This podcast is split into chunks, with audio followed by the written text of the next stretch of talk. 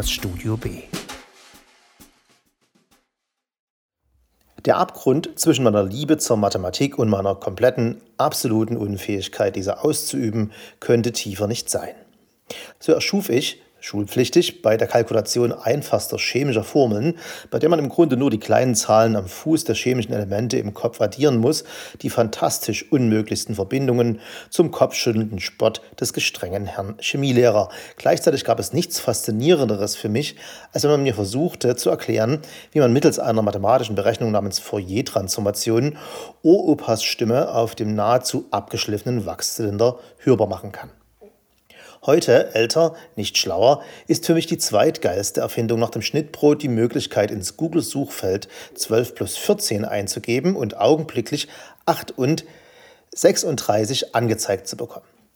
Schaue ich dann auf vom Notebook, steht im Bücherregal prominent der 6 cm breite Buchrücken des fantastischsten Kompendiums der Mathematik ever, Mathematics from the Birth of Numbers, des schwedischen Kinderarztes Jan Gullberg, ein irres Werk, welches von What's a Number bis zum Kolmogorowschen Dreireihensatz das komplette Menschheitswissen über die Mathematik hält und didaktisch und ästhetisch so grandios ist, dass ich stundenlang wie ein Kind daran blättern kann, um mich einfach nur am Buchsatz zu ergötzen.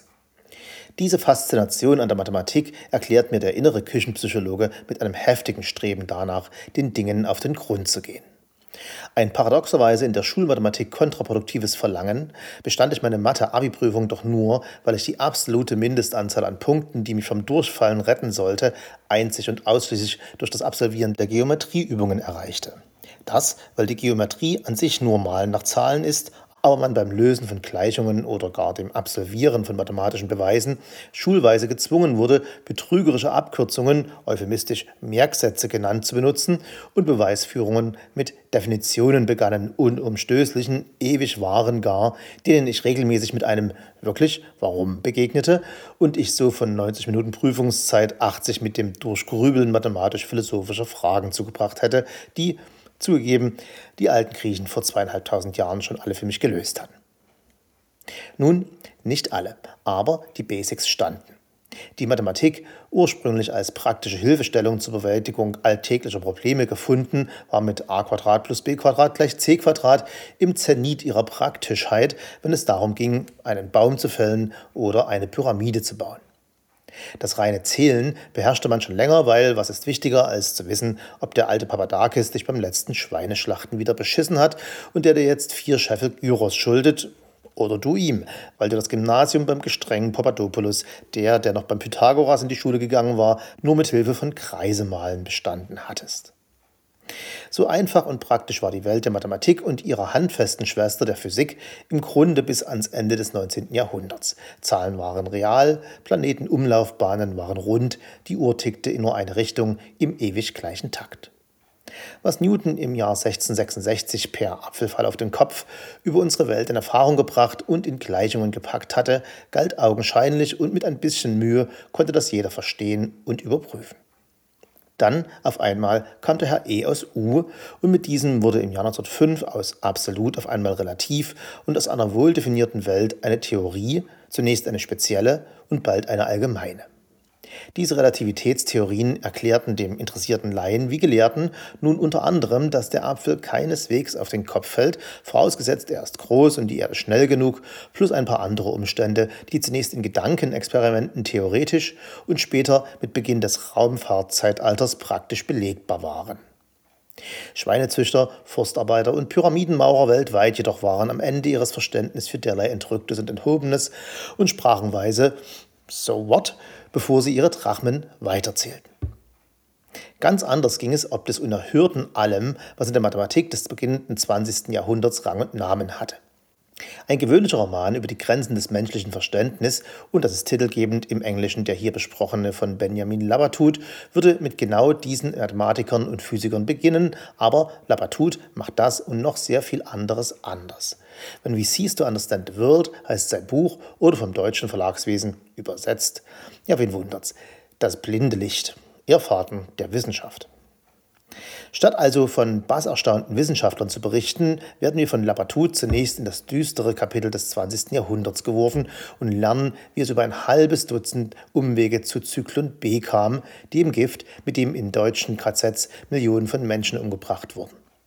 Das passiert in einer Mischung aus Kuriosität und Lakonie, ohne respektlos den Opfern gegenüber zu sein. Es liest sich im Grunde wie ein dichter, gut recherchierter Artikel in einem angesehenen Magazin, stellenweise wie ein sehr kurzer Thomas Pünchen. Man staunt und lernt über Textilfärber und Alchemisten am preußischen Hof Friedrich I. auf der Suche nach der perfekten Farbe für dessen Armeeuniformen und landet über den Umweg der Giftgastoten des Ersten Weltkrieges mit Entsetzen an den Mauern der Gaskammern von Auschwitz und weiß nun, warum diese preußisch blau schimmern. Innen. Labatut zeigt hier, fast bevor das Buch überhaupt beginnt, ominös und clever in beiläufigem Storytelling, dass, wenn wir über das Unverständnis gegenüber der Welt reden, wir nicht in die hinteren Kapitel mathematischer Enzyklopädien schauen müssen, das liegt näher. Viel näher. Okay, ein Geständnis. Ich lese nie Klappentexte und höre bei mich interessierenden Büchern, über die ich per Rezension stolpere, augenblicklich auf, diese zu lesen. Aber hier war es zu spät. Ich schnappte eine entscheidende Aussage über When We Cease to Understand the World auf. Labatut bezeichnet das Buch als Non-Fiction Novel. Alles basiere auf tatsächlichen Begebenheiten, um die er eine bestimmte Menge Fiktion geschrieben habe. Im ersten Kapitel sei es ein lausiger Absatz gewesen, der ausgedacht sei, später wäre er großzügiger geworden. Seltsamerweise hat mir das als Spoiler-Nazi nicht im geringsten das Vergnügen am Buch gemindert. Im Gegenteil, es war der Beginn einer Schnitzeljagd nach dem Fiktiven. Bewaffnet mit Google und Wikipedia hinterfrug ich zunächst jedes mir suspekte Detail und gab alsbald auf. Es spielte irgendwie keine Rolle. Wer das Selbstvertrauen hat, einen Roman im Graubereich zwischen Realität und Fiktion mit dem Holocaust zu beginnen und nicht auf einer deutschen Anklagebank sitzt, hat mein Vertrauen. Aber nur fast. Im zweiten Kapitel schreibt ein Mann namens Schwarzschild aus den Schützengräben des Ersten Weltkrieges einen Brief an Albert Einstein, so erfahren wir, in dem er diesem in winziger Handschrift eine Lösung der in seiner allgemeinen Relativitätstheorie nur aufgestellten Gleichungen präsentiert. Ein ganz ungeheuerlicher Vorgang, von dem Einstein angab, ihn nicht in seiner Lebzeit erwartet zu haben, so komplex erschien der Wissenschaft die allgemeine Theorie von der Relativität. Ha, Fake News. Krummelnd tippte ich triumphierend den Namen Schwarzschild in www.wikipedia.de, aber 1-0 Labatut. Stimmt alles. Schwarzschild gab es, er war ein Genie, der mit seiner Lösung die Existenz schwarzer Löcher bewiesen hatte und fünf Monate nach dem Absenden des Briefes an Albert Einstein an den Folgen des Einatmens von Senfgas starb. Mit dieser Tatsache macht das erste Kapitel nun noch mehr Sinn und es ist nicht der letzte Loop, den Labatut hier tut. Der Autor, geboren 1980, ist kulturell sozialisiert wie wir alle. Er kennt die Mechanismen guter Netflix-Serien oder cleverer Comedians, die uns mit zunächst zusammenhanglosen Details verwirren, um irgendwann wieder auf diese zurückzukommen und uns erstaunt den Kopf zu schütteln. Er konstruiert seinen Roman um zahlreiche dieser konkreten oder abstrakten, fiktiven oder nur scheinbar fiktiven Tatsachen und Begebenheiten. Er beginnt das alles in einem Stil, der oft mehr an Reportage denn Roman denken lässt und damit unserem ergebnisorientierten oder positiv wissbegierigen modernen Leseverhalten scheinbar entgegenkommt, doch bringt er uns immer wieder ins Stolpern und Träumen und er wird anders enden und wir werden den Übergang nicht gemerkt haben. Im dritten Kapitel war ich mir so sicher, Labatut erwischt zu haben. Es geht um einen Japaner mit einem in Japan eher Dutzendnamen, der die mathematische Vermutung a plus b ist c beweisen will. Verarschen kann ich mich alleine. Das Kapitel erklärt faszinierend lebendig, was für eine verflixte Frage diese unscheinbaren fünf mathematischen Symbole aufwerfen, wie sich verschiedene andere japanische Mathematiker mit genauso generischen Namen damit herumgeschlagen haben und dabei dem, na klar, Grotendiegs Fluch erlegen seien. Jetzt kommen noch die deutschen Fake-Namen dazu, denkt der Rezensent, der genau dieses Kapitel im Funkloch las, nur Wikipedia no more, in dem es um einen fantastischen Mathematiker geht, Alexander Grothendieck, der in den 60ern der marottigste Star des wissenschaftlichen Feldes war. Jeder wollte sein wie er oder auch nur ihn lehren hören, er hatte alle am kleinen Finger. Ein Genie, welches schon im Kindesalter jahrhundertealte mathematische Probleme löste und in der Hochzeit seiner Karriere das Feld revolutionierte.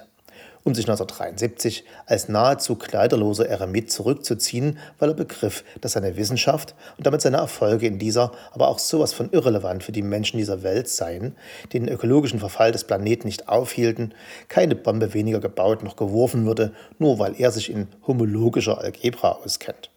Grothendieck verstand 99 Prozent der Mathematik und die Welt nicht mehr. Krasse Story, Labatut, gut geschmiedet.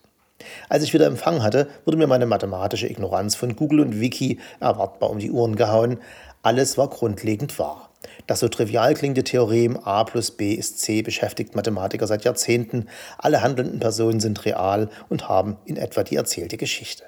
Die Welt der Mathematiker ist eine wahnwitzige und eine der Wahnsinnigen. Wer hätte das gedacht?